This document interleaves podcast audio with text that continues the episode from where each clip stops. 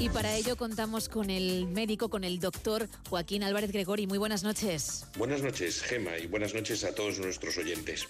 Hoy vamos a hablar de algo que seguro que muchos de nuestros oyentes están sintiendo ahora mismo, y es lo que en medicina llamamos acúfeno o tinnitus, que es la descripción que es como un zumbido, un silbido, un tintineo que se puede escuchar en uno o en ambos oídos y que obviamente no se debe a una fuente exterior de sonido, es decir, no es que haya en la habitación o en la estación donde estamos ningún pitido ni ningún zumbido que nos pueda, que nos pueda estar generando esa audición. Es eh, un síntoma, no realmente una enfermedad, sino que puede ser, digamos, la punta del iceberg de alguna otra patología o problema de salud que puede estar instaurado o que puede estar empezando a aparecer. Suelen tener carácter leve y transitorio, pero hay veces que son crónicos y que pueden causar alteraciones del sueño, interferir con el descanso y la concentración y de hecho se considera, según la OMS, que puede ser el tercer síntoma más incapacitante que puede sufrir una persona solo después de los dolores intensos o los trastornos del equilibrio. Y se podrán estar preguntando muchos de nuestros oyentes, ¿y esto es frecuente? Pues sí, es bastante frecuente.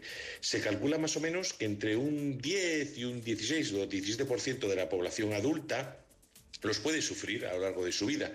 Y generalmente el 85% de ellos suelen estar eh, relacionados con alguna enfermedad o patología del oído son más frecuentes a partir de los 50 años y no suele, hacer, no suele haber mucha diferencia entre hombres y mujeres. Pero, ¿qué tipos de acúfenos hay? Pues miren, hay dos tipos de acúfenos. Los subjetivos, es decir, aquellos que percibimos nosotros sin que haya un estímulo acústico y nadie más los puede escuchar, y esos son la mayoría, digamos que son el 90 o el 95%.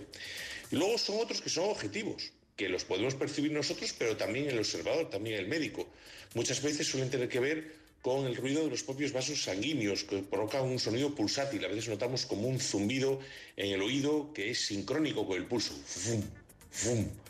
Eso a veces puede ocurrir, ¿vale? Y muchas veces es normal, es decir, simplemente tenemos mayor percepción y los podemos eh, escuchar.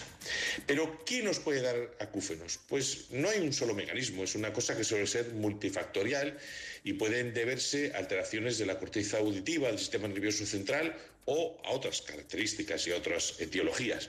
Por ejemplo, pueden ser después de un trauma acústico. ¿Quién no ha tenido pitidos en los oídos después de estar en un concierto o estar en una obra con ese ambiente eh, tan ruidoso? Pero también pueden ser muy relacionados con el envejecimiento porque hay una eh, mayor dificultad eh, del lecho vascular, hay mayores problemas de riego y de la circulación y puede estar relacionado con eso, por supuesto con la hipoacusia, con otros trastornos neurológicos tipo migrañas, eh, o incluso eh, problemas otológicos, hipertensión, obstrucciones del oído externo e interno, infecciones como la otitis, el consumo de muchos fármacos o de otras sustancias o drogas también puede, puede ocasionar estos tinnitus o acúfenos y también otras como la esclerosis múltiple o incluso de determinados eh, tumores como por ejemplo el neurinoma del acústico. Y hay una enfermedad muy, muy particular que se llama la enfermedad de Menier, que suele tener una triada característica que se produce una hipoacusia súbita unilateral con sensación de vacío en el oído, pitido y muchas veces un vértigo tremendo que da un drop attack, ¿no? Te caes al suelo y dura, unos minutos, ¿no? Y que es, que es muy llamativo cuando uno lo, presencia, ¿no? Como ha sido, por supuesto, en, mi caso en muchas ocasiones, y que suele ser bastante limitante porque además suelen ser de la revolución, se cronifican y, bueno, produce una atracción de la calidad de vida importante de esos pacientes. Los síntomas los hemos dicho, es notar un zumbido, un pitido, a veces se llama acúfenos porque algunas personas lo describen como cuando están escuchando, eh, como, como si fuera el ruido del mar a través de una caracola, cuando estamos en la playa y la arrimamos, ¿no? Y otras veces pues son directamente pitidos que en muchas ocasiones se oyen mucho más por la noche y por eso son muy importantes a la hora de eh, intentar em, conciliar el sueño o descansar.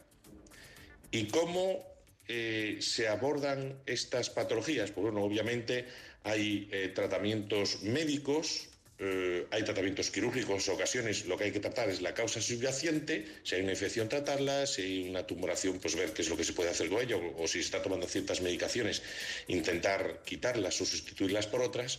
Y en muchas ocasiones a veces se usa una especie de audífonos que eh, hacen una, digamos que codifican una una señal acústica que contrarresta el pítido y que ayuda, digamos, a contrastar. Una onda positiva se anula con otra que es negativa para ella y dejamos de oírlo, aunque también hay terapias de neuroplasticidad y de psicoterapia.